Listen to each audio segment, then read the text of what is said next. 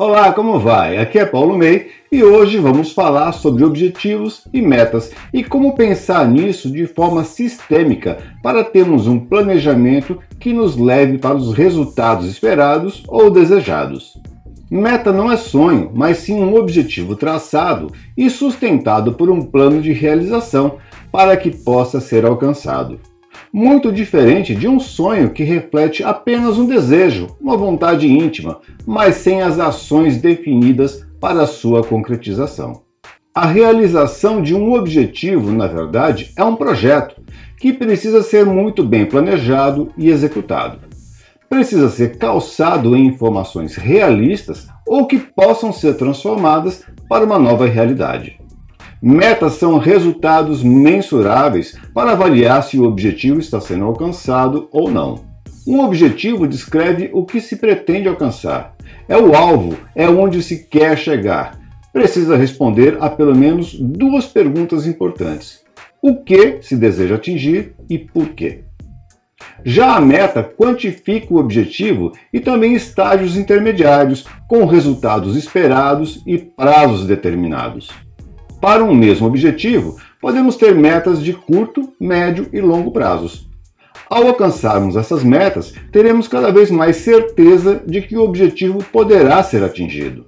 A meta precisa responder a mais duas perguntas fundamentais: quanto é a meta e quando ela será alcançada? O quanto depende do que está sendo medido. Em uma empresa, pode ser o crescimento das vendas ou receitas, que possuem um valor total ou meta final e suas metas intermediárias. Já o quando depende da estratégia da execução, que poderia ser alcançar a meta final em cinco anos, com metas intermediárias anuais, por exemplo.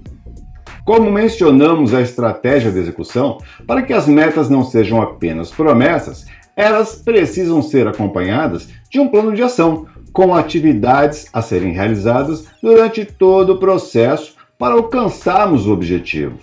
Portanto, se há ações a serem executadas, é preciso pensar nas respostas para outras questões importantes, como, por exemplo, quem será o responsável por essas ações? Onde e como elas serão feitas? Quem está atento já percebeu que estamos falando da técnica ou ferramenta gerencial chamada 5W2Hs. A finalidade dessa técnica é levantar o maior número possível de informações necessárias para o bom planejamento, execução e conquista de objetivos ou metas.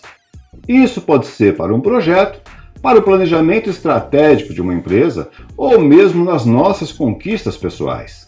Tanto os objetivos quanto as metas podem e devem ser desafiadores. Eles precisam tirar os envolvidos da zona de conforto.